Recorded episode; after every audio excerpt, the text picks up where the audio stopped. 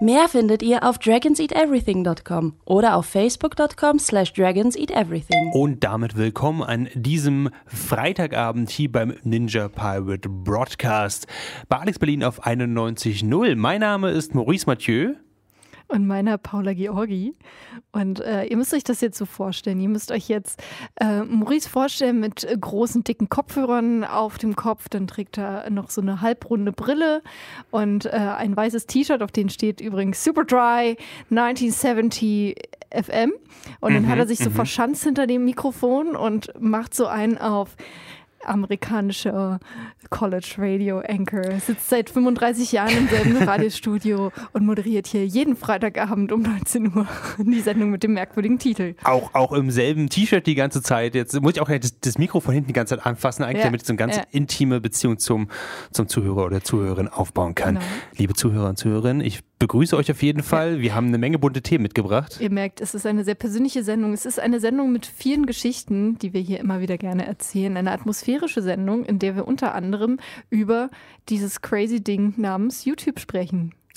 Ähm, unter anderem, genau, ähm, es gab Statistiken, die rausgekommen sind, die gesagt haben, hey, so hat übrigens YouTube als äh, Videoplattform den Videospielemarkt beeinflusst. Und das fand ich ganz, ganz spannend und darüber reden wir auf jeden Fall ein bisschen.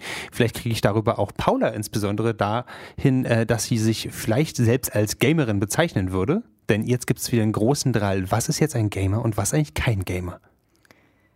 Erzählt solitär auf dem Handy.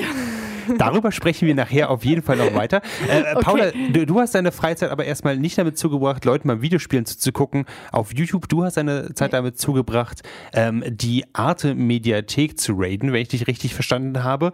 Eine neunteilige Doku-Soap, äh, Doku-Soap sage ich schon fast, Doku Dokumentation. Dokumentation. Wo, worum ging es da? Um ähm, Vietnam und hauptsächlich um den Viet Vietnamkrieg, in den ja auch Nordamerika, also die USA, hat, ähm, ja, verwickelt waren, wo es Nord gegen Südvietnam, das waren die großen Hauptkonfliktparteien. Und diese neunteilige Doku, also im, in der deutschen Fassung sind es neun Teile, in der englischen Originalfassung sind es zehn Teile. Also der Inhalt ist natürlich derselbe. Ähm, wird ja diese, dieses politische Thema, dieses Land tatsächlich umfassend beleuchtet. Und äh, jede Folge ist, glaube ich, so schon so eine knappe Stunde lang. Also da verbringt man ein bisschen Holy Zeit äh, oh. Abspielgerät. Okay, ähm, und dann am Ende gibt es noch was, was ist ein bisschen kurzweiliger. Ich habe mir Infinity Train angeguckt. Das ist eine Sendung, die jetzt, ich glaube, letzte Woche rausgekommen ist. Ein Cartoon, der super, super witzig ist. Ähm, und warum ihr euch da angucken sollt, das erfahrt ihr auf jeden Fall im Laufe dieser Sendung. Bleibt auf jeden Fall dran, es wird spannend. Jetzt gibt es erstmal Champagner und Schnittchen für alle. Hier ist Captain Peng und die Tentakel von Delphi. Gibt es da auch was Vegetarisches? Ja, mal sehen. Okay. Champagner und Schnittchen. Ja, bitte.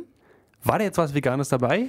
Äh, da waren ein, zwei vegane Sachen dabei, auch vegetarisch ausreichend tatsächlich. Ähm, das war auf jeden Fall, auf jeden Fall war es alles sehr, sehr lecker kann man ja zumindest damit schon mal zufrieden sein. Genau, mit Champagner und Schnittchen ähm, sitzt man ja sich auch manchmal auf sein eigenes Sofa oder legt sich in sein Bettchen oder auf seinen Divan, mhm. je nachdem, was man so hat zu Hause, was Mensch so hat zu Hause und dann ähm, ja, schaltet ähm, man das Smartphone ein oder vielleicht auch den Smart TV und guckt, gronkt dabei zu, wie er sechs Stunden lang durch grüne Wiesen, virtuelle Landschaften läuft, mal schießt, mal kämpft und lustige Sachen erzählt und manchmal auch nicht so lustige Sachen. Ja. Und ja, das ist dann, das macht man halt heutzutage so. Auch gerne länger, zumindest wenn man den Statistiken glauben darf, die äh, Google YouTube rausgegeben hat. Dort wurde zum Beispiel gesagt, dass im Jahr 2018 50 Milliarden Stunden damit verbracht worden sind, Leuten dabei zuzusehen, wie sie Computerspiele spielen. Das ist ja meine neunteilige, neunstündige ja. Vietnam-Dokumentation. Ein kleines Fliegenteilchen dagegen. Ist total wenig eigentlich. Aber daraus bezieht sich dann natürlich auch die Frage, Gibt es denn Leute, die eigentlich lieber Leuten zugucken beim Spielen, als selber zu spielen? Das würde mir zum Beispiel sofort auffallen, wenn so eine hohe Zahl ist. Das ist, das ist fünfmal mehr als auf der Videospiel-Live-Plattform Twitch beispielsweise. Dort wurden nur 9 Milliarden äh, Stunden da reingebuttert, Leuten dabei zuzugucken. Und ich meine, die Website existiert nur deswegen. Ähm, und äh, auch dafür hatte Google aber Zahlen für uns. Google hat gesagt, ja, also 48% der YouTube-Gamer, wie sich die definieren, weiß ich jetzt nicht. Das wollte Google uns nicht sagen. Aber 48% der YouTube-Gamer sagen zumindest, dass sie lieber Leuten beim Spielen zugucken, als selbst zu spielen. Okay. Also so das klassische äh, auf Theater Aufführungspublikum. Äh, ich habe jetzt gerade nach dem, also Zuschauer, mhm. Künstler. Verhältnis, sage ich mal. Also es gibt jemanden, eine Person, die steht auf der Bühne, die macht was, die singt ein Lied, die trägt ein Gedicht vor, davor sitzen 300 Leute. Das, also das ist ja eigentlich jetzt nichts Neues, oder? Ja, eigentlich hast du recht, aber das ist, sieht für mich jetzt mehr nach dieser Art aus, Anstatt ein Buch zu lesen, gehen Leute lieber zu Lesungen. Was auch nichts Falsches ist, aber man würde doch eigentlich aus dem Bauchhaus eher sagen, die Leute hätten mehr Bock selber zu lesen. Oder ja. in dem Fall mehr Bock selber Computerspiele zu spielen. Hat in YouTube auch dazu, also ich meine, sie haben jetzt erstmal nur ausgespuckt, äh, das sind ihre Zahlen, so und so viele Stunden Games-Content wird angeschaut. Aber haben sie dazu irgendwie auch, auch eine Umfrage gemacht im Sinne von, wie du das eben schon gemeint hast? Also spielen die Leute selber auch Spiele, spielen sie im anderen Kontext Spiele, spielen sie, laden sie selber ähm, ja, ihre kommentierten Spiele hoch? Das ist leider alles nicht so richtig klar, ehrlich gesagt. Ähm, YouTube oder Google macht es sehr, sehr einfach. Dafür hat man jetzt sehr hübsche kleine Grafiken, die man teilen kann bei Social Media.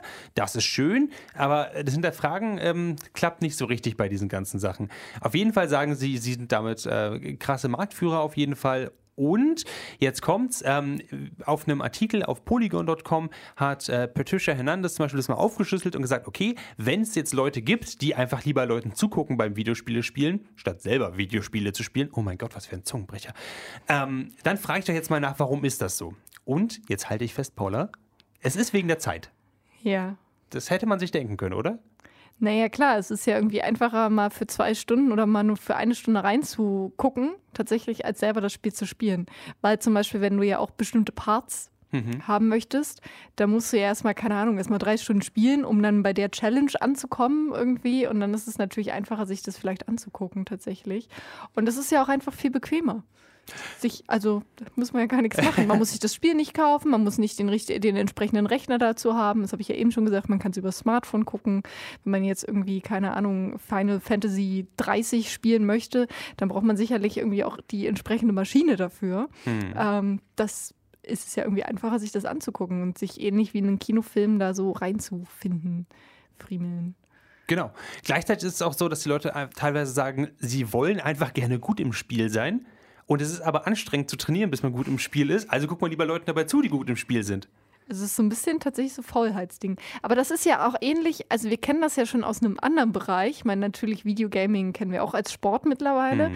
Aber wenn wir an den klassischen körperlichen Sport denken oder auch, auch Schach, ne? Da ist mhm. es ja nicht unähnlich so, ne? Warum gehen äh, jeden Montagabend und jeden Samstagnachmittag Tausende in Deutschland in Stadien oder noch nicht mal, gehen noch nicht mal hin, sondern setzen sich einfach vor den Fernseher und gucken sich das an, wie 22 Leute da so einen Ball hin und her schieben über einer grünen Wiese. Mhm. Ich kann mir Spannenderes vorstellen. Ich denke dann auch immer so, okay, Fußball ist cool, so zu spielen, aber warum muss ich mir das immer angucken? Also es ist ja irgendwie, also es ist irgendwie, glaube ich, genau das gleiche unlösbare Paradox. Also ich habe so das Gefühl, das werden wir nie lösen können. Auf jeden Fall. Das Interessante an, an dieser Gruppe ist, dass sich einige jetzt ähm, der Personen, die einfach nur gerne zuschauen, wie sie wie andere Leute Computerspiele spielen, was voll in Ordnung ist natürlich, sagen jetzt, ja, ich würde mich durchaus als Gamer bezeichnen, auf jeden Fall. Ich denke mir so, nicht, dass ich diesen Begriff irgendwie wertschätze oder irgendwas mhm. selbst mhm. da rein interpretiere, aber ich hätte gedacht, okay, ungefähr so wie ich kein Fußballspieler bin, wenn ich halt Fußball gucke, bin ich auch kein Gamer, wenn ich Games zugucke. Aber ich finde es spannend, dass die Leute von sich heraus sagen, ja, auf jeden Fall, zu der Gruppe würde ich mich, würde ich selbst ja. mich dazu zählen. Klar, ist immer die Frage, ne? Was ist ich, was im Fußball spricht man ja dann auch vom zwölften Mann. Mhm. Äh, ne? Wenn je nachdem, ob deine Fan-Crowd irgendwie dich so krass supportet oder ob sie anfängt, dich auszubuhen, das hat ja schon einen psychologischen Effekt. Ne? Mhm. Ähm, und das ist natürlich vielleicht auch interessant insofern, welchen Teil nimmst du da ein? So, ich glaube natürlich, dass es da vielleicht noch ein paar präzisere Rollenbezeichnungen Bezeichnung gibt, dass man vielleicht diesen Begriff Gamer noch so ein bisschen erweitern muss, so ähm, wie man es ja, keine Ahnung, wenn man von Politik spricht, Politikfeldern, da gibt es auch verschiedene Begriffe im Englischen, Policy, Politics zum Beispiel, Polity, äh, womit man verschiedene Bereiche erklärt ne, und sagt nicht nur Politik. So sowas müsste man vielleicht auch für Gamer machen, weil spätestens in dem Moment, wo man ja, also es gibt den passiven, die passiven Zuschauer, Zuschauerinnen, aber es gibt ja auch diejenigen, die ja schon eine Interaktion machen, beispielsweise indem sie kommentieren, indem sie Geld spenden äh, und so weiter. Oder auch vielleicht bei dann den berühmten Gamern und Gamerinnen natürlich dann auch so irgendwie so einen Fankult mit aufbauen. So, da gibt es ja dann auch irgendwie eigene Dynamiken, eigene GIFs und Emojis, die man sich schickt. So. Ähm, und das ist ja dann, dann kann man sich ja schon fragen, ähm, das beeinflusst wahrscheinlich ja schon das Spiel, wenn Gronk da sitzt und wenn ihm Leute lustige Witze erzählen oder ihn runtermachen. Auf jeden Fall. Man darf die Community auf jeden Fall nicht unterschätzen bei dieser ganzen Sache. Wie ein richtiger Fanclub eben auch nicht zu unterschätzen ist bei einem, bei einem Sportevent oder so.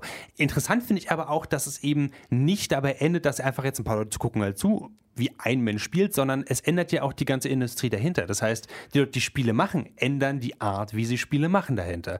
Jetzt gerade ist ja immer noch dieses Unwort Games as Service ähm, im, im Umlauf. Das heißt, dass die Spiele nicht mehr als Spiele angeboten werden, sondern als Live-Service, also als, als Nebenbeiprodukt, als ähm, immer wollende Serviceleistung, die du halt jeden Tag bedienen musst. Ähm, sowas wie zum Beispiel Destiny oder aber auch sowas wie Anthem oder Fallout 76. Spiele, die du quasi immer und jeden Tag spielen musst. Und wer hat denn Zeit dafür, ehrlich gesagt? Wobei man natürlich sich schon fragen muss, gerade wenn das irgendwie jetzt so in diesen Größenordnungen stattfindet, ist es natürlich irgendwie ein Rückschritt. Weil wenn ich mir jetzt zum Beispiel mal ein Videospiel betrachte und mir denke, also nehmen wir mal Final Fantasy 30, ähm, das berühmte, wir kennen es alle, mhm. äh, das ist ja im Prinzip, wenn wir jetzt sagen, das ist ein Spielfilm. So, ne, da wird eine Story erzählt, da passiert etwas, da werden Emotionen ausgelöst, positiv wie negative. So. Und das Tolle ja jetzt an, an diesen Videospielen ist an Final Fantasy 30, dass man das nicht als Kinofilm passiv gucken muss, so wie früher oder als mhm. Buch noch lesen, wo man sich noch ganz viel vorstellen muss, sondern man kann Teil sein. Ne? Man kann halt da selber, okay, gehe ich jetzt in den Wald rein oder fahre ich jetzt mit dem Schiff übers Meer, greife ich jetzt die Person an, greife ich sie nicht an, äh, welchen Charakter wähle ich mir, welche Perspektive will ich haben, ne? Welche Kameraperspektive natürlich auch, welche Einstellungen, in welcher Schnelligkeit will ich das haben, vielleicht auch in welcher Zeit so. Also du kannst das ja mitmachen, so, ne? Das ist ja das Tolle am Videogame. Und auf einmal sagen die Leute, ach nee, das, das muss ich nicht mehr machen. Das ist natürlich schon, also es ist irgendwie schon ein irritierender Moment, wenn man sich so denkt, hä, aber dann guckt doch wenigstens ein, den Final Fantasy Kinofilm, der besser programmiert ist. Keine Ahnung. Aber weißt du, was ich meine? Ne? Ich, ich verstehe absolut, was du meinst, aber deswegen finde ich es so spannend, dass ich sage jetzt früher, also gerade in der Zeit, an der Videospiele eben noch nicht angeboten haben, mehrere Wege zu gehen oder verschiedene Kameraeinstellungen zu haben oder so, sondern einfach nur, du spielst das Level durch, am Ende gibt es Belohnung XY, dann geht es weiter in der Story. So kann man sich zum Beispiel, glaube ich, in einem 20 oder 30 Stunden äh, Supercut äh, die Metal Gear Solid äh, Saga angucken auf YouTube, komplett unkommentiert. Einfach nur wie, wie Polygone quasi durchrennen und äh, man Snake dabei zuguckt, wie er die Welt rettet. So, das gibt's ja auch. Und heutzutage, wie du sagst, gibt es diese verschiedenen Storystränge, die man alle machen kann und so.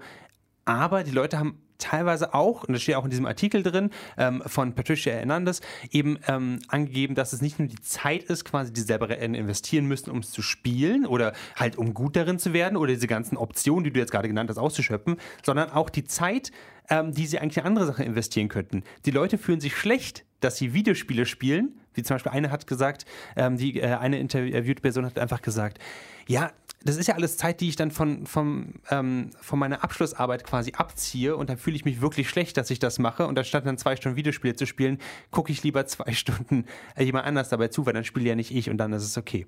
Okay, das ist crazy Gedanke. Jetzt frage ich mich, du als pa passionierter Gamer, der hier auch schon einige Games mhm. vorgestellt hat in unserer kleinen Sendung, ähm, schaust du dir denn auch anderen Leuten dabei zu, wie sie Videospiele spielen?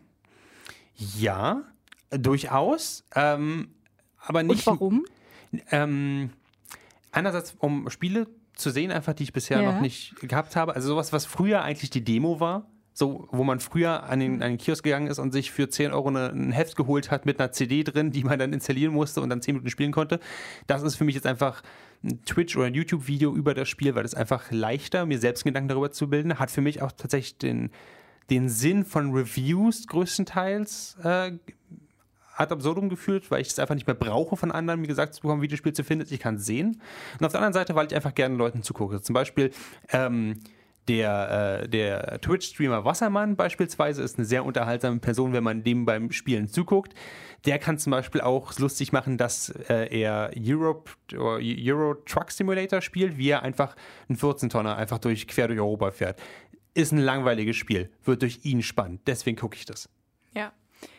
Okay, Also, wir sind ein bisschen ratlos, habe ich trotzdem das Gefühl. Also, es ist ein spannender, irritierender Moment. Es ist natürlich schon spannend, dass da YouTube und wir vertrauen jetzt mal den Zahlen, beziehungsweise Google ähm, da mal ein paar Zahlen ausgespuckt hat, um natürlich erstmal zu zeigen, look at my big thing, people. ähm, aber äh, ähm, mit dem man natürlich irgendwie was machen kann, beziehungsweise mal darüber nachdenken kann, was sowieso schon irgendwie verrückt ist. Also ich kenne auch ein paar Personen, die tatsächlich noch nie irgendwie so ein Spiel gespielt haben oder so ein komplexes, kom ein komplexeres Spiel als Sims gespielt haben, aber mittlerweile halt irgendwelche Fantasy-Spiele ähm, bei YouTube sich angucken oder bei Twitch, die von anderen Leuten gespielt werden. Und vielleicht noch abschließend, das Verrückte daran ist, dass sich natürlich diese Communities jetzt über die Spiele hinaus gründen und bilden und untereinander, untereinander verknüpfen. Das heißt, es gibt jetzt Cosplayer und Cosplayerinnen, die beispielsweise Charaktere cosplayen aus Spielen, die sie selber nie gespielt haben. Ähm, oder dass sie halt äh, Debatten in irgendwelchen Online-Foren äh, führen über die Kontinuität einer Geschichte, die sie selber nicht im Spiel erlebt haben, sondern im Stream erlebt haben. Und es entstehen quasi eigene kleine Paratexte, also Zusatztexte zu den eigentlichen Spielen. Und das finde ich mega, mega spannend tatsächlich, wie sich da die Kulturen und Communities untereinander befruchten und austauschen. Also, es geht immer weiter mit den Games. Wir sind gespannt. Wir bleiben gespannt. Wir bleiben für euch dran, der Ninja Pirate Broadcast. Hier ist der Blue Oyster Cult mit After Dark. Paula, du hast äh, eine Menge Zeit damit verbracht, dich über den Vietnamkrieg äh, zu informieren. Warum, wie und warum? Also, es sind ungefähr neun Stunden, die ich damit verbracht habe, wobei man sagen müsste, das ist eigentlich auch erst der Einstieg ins Thema. Okay. Weil wir müssen da verschiedene Dinge beachten. Also bevor ich äh, darüber erzähle, wie genau ich mich äh, beschäftigt habe, vielleicht erstmal ein bisschen Kontext. Also Vietnam kennen wir ja heute als geeinigtes Land. Es wird ähm, ja von einer Einheitspartei regiert. Es steht im, ja, mit den Menschenrechten nicht so ganz so gut da. Es führt immer gerne die letzten, letzten Plätze ähm, von Rankings, wo es um Pressefreiheit zum Beispiel geht, leider an. Also es ist dann irgendwo bei auf Platz 173 von 178 und so. Ähm, es ist ein Land, was im ja, Süden Asiens liegt, tatsächlich an der Küste, ein, ein Küstenland. Es hat viel Küste, viel Strand, aber auch ein sehr bergiges Land mit vielen Bergen, wo traditionell schon seit vielen Jahrhunderten Reis angebaut wird, mit großen Dschungelflächen, wo die mitunter die ältesten Mangrovenwälder der Welt unter anderem stehen. Eigentlich ein sehr artenreiches Land. Früher lebten dort sehr viele Elefanten beispielsweise, aber auch Tiger. Mhm. Ähm, das ist heute nicht mehr, nicht mehr so. Und es gibt auch, also es ist ein sehr bevölkerungsreiches Land, ungefähr um die 80 Millionen. Also das ist schon ordentlich. Es hat, mhm. ist mit Deutschland vergleichbar tatsächlich. Ähm, es hat aber auch eine sehr schwierige und traurige Geschichte vor sich. Also, dass es immer mal wieder erobert wurde. Eine Zeit lang lebte es eigentlich ganz friedlich mit seinen Nachbarn, mit vor allen Dingen den äh, Han-Chinesen zusammen. Dann kam es zu den ersten Konflikten, dass vor allen Dingen China ähm, dort seinen Einfluss sehr stark geltend machte. Dann kam irgendwann, ich springe jetzt mal so ein bisschen, irgendwann kamen die Franzosen, also die Europäer im Rahmen der Wir erobern jetzt die Welt, haben ähm, Vietnam bzw. das damalige Gebiet von Vietnam kolonialisiert. Dort eine ihre, es, es wurde Teil Indochinas tatsächlich. Dann während des Zweiten, da gab es dann auch schon so ein paar Bestrebungen kurz vom Ersten Welt, Zweiten Weltkrieg ähm, von, der, von der dortigen Bevölkerung, sich zu versuchen zu befreien. Dann während des Zweiten Weltkriegs hat Japan ähm, die Chance quasi genutzt und ähm, ist in Vietnam einmarschiert. Dort kam es dann zu den ersten auch richtigen Indochina-Kriegen, auch den Unabhängigkeitskrieg gegen Frankreich, dann natürlich auch gegen Japan. Mhm. Und äh, dann wären sozusagen in der westlichen Welt, ne, war der zweite äh, oder auf der ganzen Welt war der Zweite Weltkrieg so vorbei. Es begann die Blockbildung auf der Welt, wie wir es kennen, also Osten gegen Westen, sprich Kommunismus gegen Demokratie und Freiheit. Und äh, beispielsweise bildete sich die Sowjetunion Region. Äh, China wurde natürlich auch stärker unter kommunistischer Herrschaft und auch in anderen asiatischen Ländern ähm, ja, wurde versucht von der dortigen Bevölkerung oder auch mit Unterstützung der Sowjetunion beispielsweise sozialistische bzw. kommunistische Systeme zu errichten, unter anderem auch in Vietnam. Ho Chi Minh ist da der Mann äh, der Stunde sozusagen, der äh, die kommunistische Republik ausgerufen hat für China. Und ähm, ja, ganz knapp gesagt, da haben die USA sich so gedacht, äh, hm, oh, die rote Gefahr, das wollen wir nicht. Da müssen wir jetzt mal irgendwie schauen, wie wir den Süden, südlichen Teil Vietnam, der eher eine demokratische Ordnung nach westlichem Vorbild zwar nicht so 100% umgesetzt, aber zumindest nicht kommunistisch ähm, umsetzen wollte und haben begonnen, sich dort zu engagieren. Das ist so ganz, ganz grob die Vorgeschichte. Und 1955 ungefähr begann dann dieser richtige Krieg, den wir heute als Vietnamkrieg kennen, den wir auch, wenn wir amerikanische Popkultur konsumieren, mhm. äh, ja auch immer wieder, der immer wieder präsent ist, weil es einfach so ein einschneidendes Erlebnis ist. Wahrscheinlich noch mal viel größer als der Zweite Weltkrieg tatsächlich. Ähm, natürlich auch noch viel, viel mehr Leben heute die diesen Krieg miterlebt haben. Der Krieg mit Beteiligung der USA hat dann ungefähr 30 Jahre gedauert. Also das ist eine verdammt lange Zeit. Sehr viele Menschen sind gestorben äh, auf Seiten Nordamerikas, natürlich auch auf vietnamesischer Seite. Und am Ende haben im Prinzip, sagt man, die USA diesen Krieg verloren. Am Ende übernahm Nordvietnam die Herrschaft in, äh, in Vietnam und es wurde eben dieses äh, kommunistische System errichtet. Das ist so ganz grob die politische Situation. Ich vermute, Maurice, du hast einige Fragen. So viele Fragen. Okay. Ähm, also das war jetzt quasi neun Stunden Doku äh, zusammenge äh, zusammengekürzt jetzt oder, oder äh, quasi war das bloß der Auftakt und jetzt geht es nochmal richtig krass weiter? Äh, ja und nein. Also die Doku ist so schon so aufgeteilt, dass sie wirklich damit beginnt, eben erstmal diese Vorgeschichte zu erzählen. Mhm. Relativ knapp, eben sehr stark fokussiert auf die Kolonialisierung des Landes durch Frankreich, dann die Unabhängigkeitsbestrebungen, wie beispielsweise Ho Chi Minh dann auch ins Ausland ging, studierte ähm, in Europa und dann aber auch begann, sich mit dem Kommunismus zu beschäftigen. Ähm, also das wird schon ausführlich dargestellt. Man muss noch dazu sagen, diese Doku, die ich gesehen habe, die kann man unter anderem gerade bei Arte sehen. Auch mhm. ist auch bei dem Arte YouTube-Kanal zu sehen. Wenn man einfach Vietnam-Doku eingibt, landet man da sehr schnell drauf. Das amerikanische Original, das ist doppelt so lang tatsächlich. Das sind dann 18 Stunden. Weil es nur halb so schnell abgespielt wurde. ja, ungefähr. Nee, also es wurde wohl sehr viel gekürzt für die deutsche Fassung, äh, Fassung wobei es trotzdem schon echt viel ist. So, und dann geht das, dann geht diese Doku tatsächlich chronologisch vor, Zeit zeitlich. Ähm, es gibt so ein paar immer mal wieder Sprünge und Rücksprünge, aber so im Großen und Ganzen ist es schon chronologisch. Und ähm, es werden vor allen Dingen, das Besondere an dieser Doku ist, man sagt jetzt, sie ist von 2017. Mhm. Sechs Jahre lang haben die Dreharbeiten und der Schnitt gedauert. Also das ist sehr lange. Und es ist allerdings jetzt erst möglich gewesen, diese große Doku zu machen, weil natürlich erst jetzt auch vietnamesische Archive zum Beispiel ähm, ja zugänglich waren. Das war halt lange nicht möglich. Äh, dadurch, dass das Land sich eben auch abgeschottet hat, insbesondere gegen den Westen, war das jetzt eben möglich. So, und dann geht diese Doku quasi chronologisch äh, durch und schaut eben auch, man muss dazu sagen, man denkt immer, die USA, die standen dann parat und waren so, oh nein, Kommunismus, da müssen wir gegen kämpfen. Nein, nein, nein. Das war nicht so, weil das mhm. begann, war so ein schleichender Prozess. Erst so, okay, wir senden euch mal einen Militärberater, hm, okay, wir senden euch mal ein bisschen Gerät, so und eigentlich auch sehr, sehr früh äh, ähm, für die USA, auch als sie dann schon ein bisschen enger beteiligt waren in diesem Krieg, eigentlich klar war, dieses Ding können wir nie im Leben gewinnen. Beziehungsweise das Engagement wird Wahnsinn sein. Und so ist mhm. es ja auch mhm. geworden. Drei Präsidenten sind da drin verwickelt gewesen. Am Ende ist äh, Richard Nixon auch darüber ähm, gestolpert, eben genau darüber, dass er wusste aus einer Studie, die ein, Vor ein Vorgänger von ihm ähm, durchführen hat lassen, dass es absolut sinnlos ist, dieses, diese Beteiligung ähm, Nordamerikas an diesem Krieg. Hm. So. Ähm, mein Interesse jetzt an dieser Doku vor allem geht ja. in die Richtung, wie genau wird dieser Krieg quasi aufgeräufelt da? Also wird es gesagt, hey, strategisch sah es so und so aus oder hey, war, es war schon klar, dass die es nicht gewinnen können? Oder geht es auch zum Beispiel aus der anderen Seite? Ich, ich, relativ wenig wird sich immer oftmals beschäftigt, wie es denn aus der Seite zum Beispiel von, ähm, von Vietnam, von dem Land mhm. aus war. Meistens ist es ja immer so, yo, das war richtig doof für die Amis, no, schade. Und, und genau. wie, wie, geht die Doku damit um?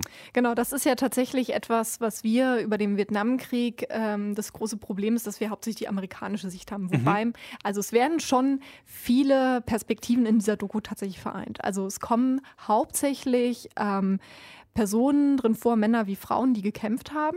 Mhm. Wenig Zivilisten, es kommen ein paar Journalisten und Journalisten, nee, hauptsächlich Journalisten, männliche Journalisten drin vor, die berichtet haben. Ähm, also Nordvietnamesen sowie Südvietnamesen. Dann in den Nordvietnamesen muss man auch nochmal unterscheiden zwischen der nordvietnamesischen Armee und ähm, dem sogenannten Viet Cong, also den ähm, sozusagen den Guerillakämpfern im Dschungel, die teilweise nochmal ja auch andere Ziele hatten, auch mal anders organisiert waren. Ähm, was so ein bisschen so ein Kritikpunkt ist, es kommen relativ wenig oder so gut wie gar keine verschiedene ähm, vietnamesischen Zivilisten und Zivilistinnen zu Wort, mhm. ähm, was sie auch versucht haben rauszunehmen, tatsächlich aktuelle Politiker, Politikerinnen, vor allen Dingen auch von vietnamesischer Seite, wodurch das Ganze sozusagen so ein bisschen entpolitisiert in Anführungsstrichen wird. Ne? Heute, wenn heute ein vietnamesischer Politiker über diesen Krieg spricht, hat er ja ganz andere Interessen darüber zu sprechen, als beispielsweise, wenn ein ehemaliger Kämpfer darüber spricht. Ne? Und es ist schon, ich hatte auch den Eindruck, dass sie teilweise auch sehr differenziert waren und dass das eben gerade die Personen, die dort sprechen, weil sie sich ja auch so lange damit auseinandergesetzt haben und weil es ja teilweise so absurd ist, es ist ein Bürgerkrieg gewesen, dann ist noch diese dritte Partei darin irgendwie involviert gewesen mit Nordamerika ähm, und die auch sagen, es ist eigentlich total sinn, sinnlos so und, und heute habe ich dann ganz anderen Blick darauf. Ähm, es kommen von der amerikanischen Seite, wie gesagt, viele Armeeangehörige zu Wort, von denen meine, die einen weniger den Krieg kritisieren, andere mehr und aber auch Zivilisten, weil ja dieser Krieg auch in den USA, ja, darum ist er ja auch so einprägsam, nicht nur weil so viele Menschen gestorben sind, sondern weil der ja auch einen wahnsinnigen Effekt hatte in dieser amerikanischen Gesellschaft, mhm. ähm, weil er eben so sinnlos war, weil er so groß war. Ähm, da ist, er entstand in dem Zuge entstanden ja die 68er-Bewegung, die Friedensbewegung, auch die Demokratiebewegung, die Bürgerrechtsbewegung in den USA. Es war lange so, also seit dem Bürgerkrieg ähm, kämpfen auch, kämpft auch die schwarze Bevölkerung in Kriegen für die USA, so auch im Vietnamkrieg. Und es war vor allen Dingen am Anfang so, dass ein Großteil der amerikanisch getöteten Soldaten, die waren schwarz. So, mhm. ähm, weil zum Beispiel naja, Weiße eher die Möglichkeit hatten, sich sozusagen irgendwie eine bessere Position im Militär zu bekommen, eine weniger gefährliche oder ähm, irgendwie das zu umgehen, eingezogen werden zu können und so weiter ne, und nicht den Dienst einer Waffe zu machen. Das ist zum Beispiel ein so ein Thema, was da behandelt wird. So und diese Perspektiven, die schon wahnsinnig viel sind, die werden dann auch unterfüttert von eben Bildern aus Vietnam, aus Südvietnam, aus Nordvietnam, was auch ganz interessant ist, wenn dann eben auch Leute, die diese Bilder gemacht haben, die Kameramänner oder Journalisten, ähm, diese Bilder Bilder auch nochmal einordnen. Hm. Ich, ich finde es total interessant in der Hinsicht auch, ähm, weil ich, was ich von, Viet, von dem Vietnamkrieg äh, zum Beispiel soweit weiß, also du bist da auf jeden Fall deutlich belesener jetzt nach diesen neun Stunden Doku, ähm, aber was zumindest weiß, ist, dass hier auch ganz verschiedene sagen wir mal, unorthodoxe Arten der Kriegsführung versucht haben zu benutzen. Also ja. nicht nur Napalm überall, sondern zum Beispiel auch, ähm, das beschreibt Steve Goodman in seinem Buch Sonic Warfare, dass sie eine ganz andere neue Version der, äh, des, des, der Kriegsführung nur mit Audiosignalen versucht haben, unter anderem damit, dass ähm, die Amerikaner eine Truppe in den Dschungel geschickt haben und einer von da einfach einen riesigen Lautsprecher hinten drauf, die anderen waren zum Schutz da und dann haben sie durch so ein Synthesizer verzerrtes äh, Tonsignal durchgejagt ähm, und dann dort wurde auf ähm, in vietnamesischer Sprache quasi gesagt, äh, hey, legt mal die Waffen nieder, hier sind eure Oma, euer Opa und wir sind voll, wir haben, es ist voll Schande, wenn ihr jetzt weiterkämpft und sowas alles. Hat nicht funktioniert, aber sie haben quasi versucht, sich als Geister zu tarnen und damit durch den Dschungel zu gehen. Ähm, kommt das irgendwie auch in der Doku vor? Ja, es kommt ganz viel dazu vor, wie da natürlich ausprobiert wurde. Mhm. Ne? Es mhm. beginnt halt damit, weil sie eben nicht, es war halt kein Krieg wie im, also sie haben das ganz beschrieben, ne? es war eben nicht wie in der Normandie zu landen, äh, um den Zweiten Weltkrieg zu, zu beenden und dann mit den Panzern loszurollen. Das hat mhm. nicht funktioniert, ne? weil Dschungelland sozusagen, Klar. Sumpfland tatsächlich, in dem sich die Gegenpartei ja auch viel, viel besser auskannte. Und ähm, es ging viel darum, also vielleicht nochmal am Anfang, es ist wie, wie immer im Leben, es gibt nicht schwarz-weiß. Ne? Es mm. gibt keine guten und keine schlechten in diesem Krieg. Alle sind irgendwie schlecht. So, manche Leute hatten vielleicht auch gute Absichten und man darf natürlich diese Unabhängigkeitsbestrebungen äh, der Vietnamesen, Nord- wie Südvietnam, auf gar keinen Fall irgendwie herabwürdigen. Und ähm, aber es war sehr, es wurde sehr brutal gekämpft auf beiden Seiten gegen die Zivilisten, auch tatsächlich Nordvietnamesen, Südvietnamesen. Ähm, also was die auch die Vietnamesen sich selber angetan haben, ihrem eigenen Volk, das geht ja bis heute, sind das Wunden, die kaum zu überwinden sind tatsächlich. Mhm. Aber auch die Amerikaner, die haben ein paar sehr große ähm, Kriegsverbrechen dort tatsächlich verübt, indem sie ganze Dörfer abgeschlachtet haben, wirklich. Ähm, das ist unglaublich. Und natürlich dieser Einsatz von Agent Orange beispielsweise, dem Entlaubungsmittel, die ja bis heute in den Böden sind. Also viele Teile dieses ähm, wertvollen Dschungels sind halt zerstört dadurch. Hm. Und ähm, es ist ganz spannend. Also eine Hauptlinie, die eben dort erzählt wird, ist eben, wie die Amerikaner natürlich Material auf, ähm, aufwerten, immer mehr Geld reinpumpen, Soldaten reinpumpen. Und es ja auch wirklich so ist, wenn diese Schlachten waren, dass dass natürlich Amerikaner große Verluste hatten, aber es war ungefähr meistens ein Verhältnis 1 zu 10. Also ein toter Amerikaner gegen zehn tote Vietnamesen. Mhm. Und das Krasse ist, was halt ähm, die Amerikaner lange nicht wahrhaben wollten, ähm, dass sie so bereit waren, vor allem die Nordvietnamesen, zu sterben dafür, für diese gute Sache und diesen langen Durchhaltewillen hatten. Die Amerikaner haben das total unterschätzt, diese, diese Ideologie und diese Macht sozusagen, die davon ausging, diese Bereitschaft, sich mit viel schlechterem Gerät, ne, äh, mit viel schlechteren Voraussetzungen dem Feind Amerika entgegenzusetzen und natürlich auch Südvietnam unterstützt. Ähm, und das wird eben erzählt, wo eben gesagt wird, ja, da geht es dann quasi, das geht ja dann auch ein bisschen weg vom, vom Krieg, sondern her eben ähm, auch darum, dass man eben die Einstellung eines jemand anderen verstehen muss, ne? dass man mhm. sich ernsthaft mit ihm auseinandersetzen muss und mit seinen Gedanken und seinen Zielen, was ja damals im Kalten Krieg äh, das große Problem war. Man hat gesagt, ach ja, alles Kommunisten, alles schlecht. so, alles ja. rot. Ne? In Amerika ja extrem so. Und äh, das wird dann immer wieder auf, aufgedröselt. Okay. Genau, und was vielleicht auch noch interessant ist, ähm, ähm, also ich weiß nicht, Maurice, habe ich dich jetzt schon animiert dazu, diese Doku zu gucken? Äh, also was mich abschreckt, sind neun bzw. 18 Stunden tatsächlich, ja. aber du hast mich zumindest mal animiert, mal reinzugucken, wenn du mir sagst, wie die Doku heißt. Ähm, sie heißt im Englischen The Vietnam War. Okay, das ist leicht zu ähm, merken. Genau, es geht um den Vietnamkrieg, es heißt The Vietnam War, ja. Genau, im Deutschen einfach Vietnam tatsächlich, mhm. äh, weil das einfach diese Identität von Vietnam einfach so ist, auch bis heute. Wenn man sich das anguckt, was für einen Effekt das hatte, es ist, es ist unglaublich. Es ist mhm. wirklich unbeschreiblich, sage ich mal.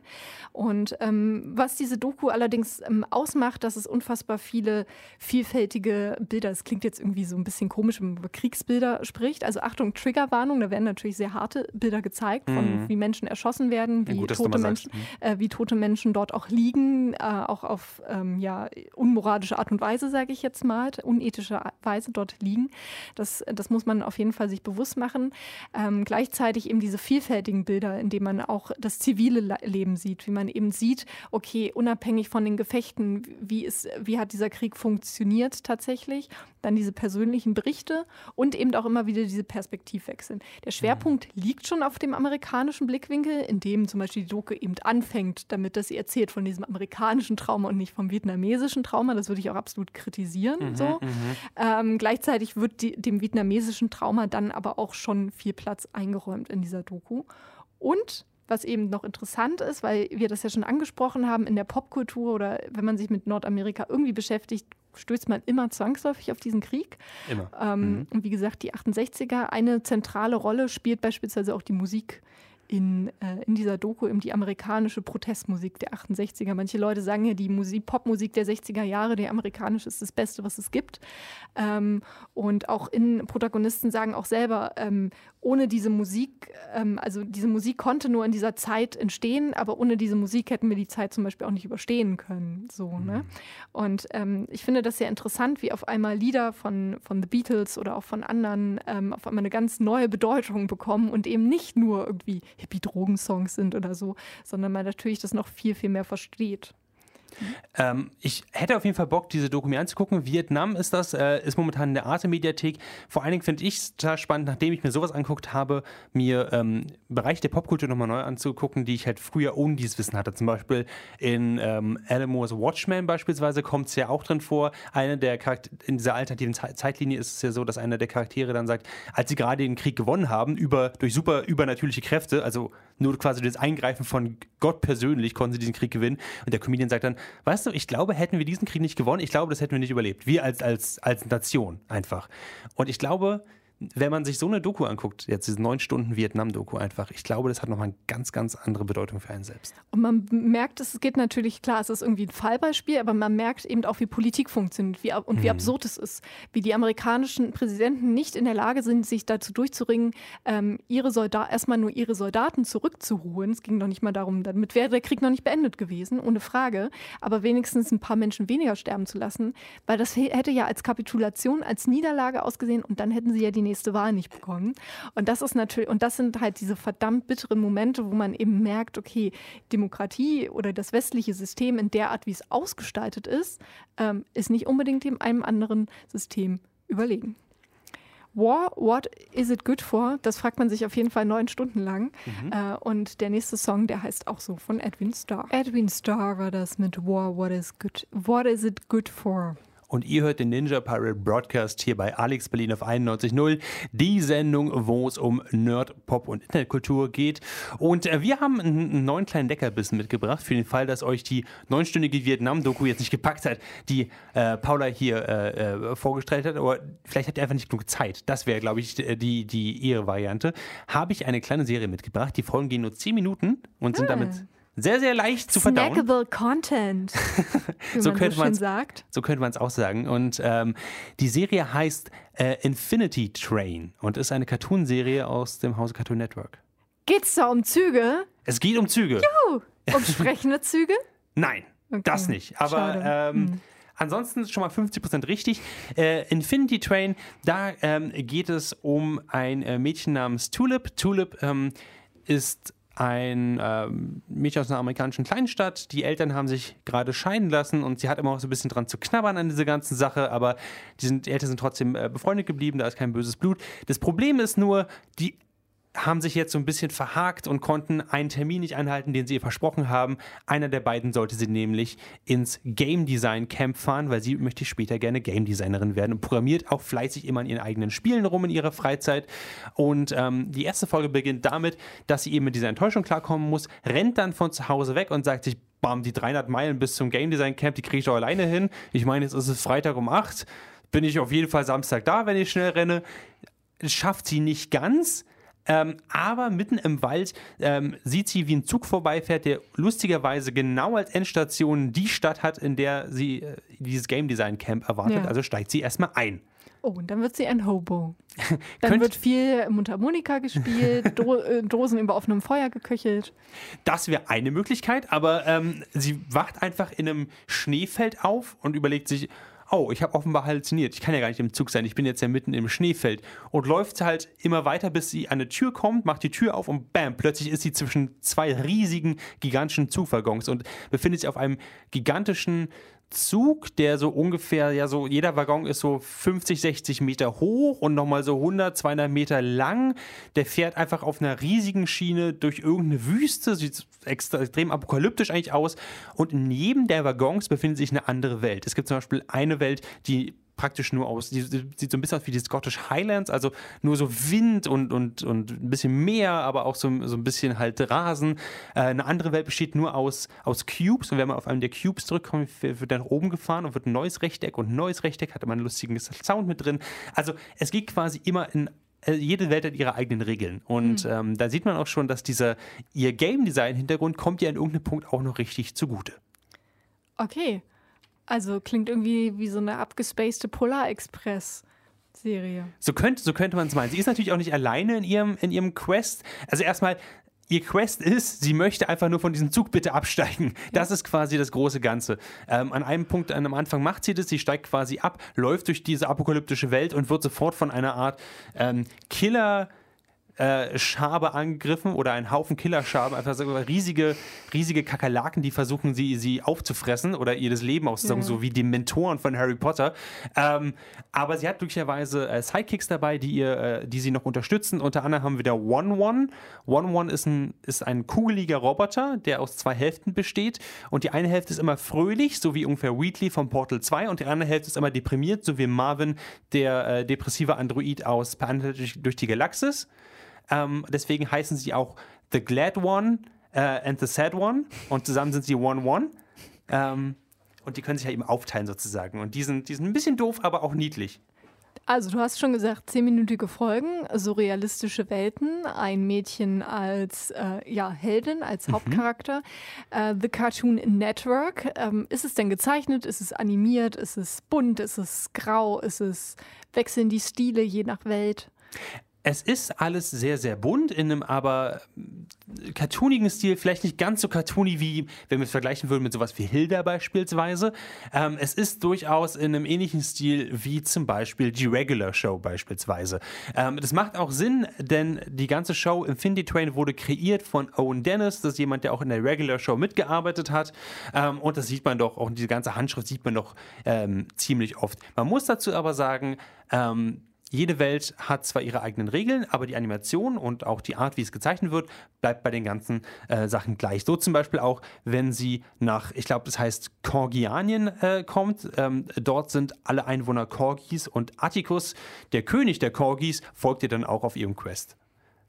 Okay, also zehnminütige kleine Folgen, wenn man mal prokrastinieren muss, um gerade auch sein Staatsexamen zu lernen. Zum Beispiel. Ähm, und ich glaube, es gibt am Anfang jetzt zwölf Folgen und als die äh, finale Folge, ich glaube, letzte Woche geehrt ist, wurde auch sofort gesagt, übrigens, es wird eine zweite Staffel geben, worauf ich mich sehr, sehr freue tatsächlich. Okay, also kommt sie gar nicht im Camp an. Das weiß man ja noch nicht. Das werde ich jetzt hier nicht spoilern, aber es heißt Infinity Train, you know, Infinity. Ähm, momentan würde ich sagen, ähm, es gibt ein großes Böses oder jedenfalls gibt Widersacher, die äh, die Tulip daran hindern möchten, vom, vom Zug runterzukommen und ihr Ziel zu erreichen. Warum, werde ich jetzt nicht sagen, aber es gibt natürlich wie in jedem guten Zug auch halt einen Conductor, der äh, durchaus oder die, diese Entity hat durchaus Interesse an eigenen Motiven. Also, liebe Eltern da draußen, vergesst nicht eure Kinder und ihre Termine, aber am Ende sind sie gefangen in einem surrealistischen Zug. Und das wollen wir alle nicht, weil das wird, also ich weiß nicht, ob das noch zum Sp Supersparpreis geht Ja. oder ob das teuer wird am Ende. Ja, Hauptsache ein Flexi-Ticket gekauft, ansonsten, ja, Stimmt, ja. wenn den Zug verpasst, ist doof. Äh, was hören wir als nächstes, Paula? Die Kinder der höchste Angst Eisenbahn. von Die höchste mit Kinder Eisenbahn. der Angst. Und äh, habt ihr gerade gehört? Und ihr habt gerade außerdem den Ninja Pal Broadcast gehört. Der nun vorbei ist, wenn ihr ihn gerade hört, bei Alex Berlin auf der 91.0. In 14 Tagen hört ihr uns wieder um Freitag um 19 Uhr. Wenn ihr allerdings das gerade auf eurem Smartphone gehört habt, am Mittwochmorgen, während ihr in der Badewanne liegt, dann keine Panik, dann kommt auch in 14 Tagen die neue Folge. Also wie gesagt, liebe Radiohörerinnen und Radiohörer, ihr könnt das Ganze auch als Podcast abonnieren, einfach mal den Ninja Pirate Broadcast suchen oder auf folgende Website gehen. www.dragonseateverything.com. Dort sind sämtliche Ergüsse unserer, äh, unserer gemeinsamen äh, Medienerfahrung. Medienarbeit, genau. Videos, aber hauptsächlich Podcasts und einen kleinen Newsletter kann man dort auch abonnieren. Das war's von uns beiden hier heute. Wir gehen raus mit einer Berliner Band, die heißt Leah Porcelain und ähm, ja, hat ihre neue EP herausgebracht und von dieser EP hören wir nun den Song Smile in the Air.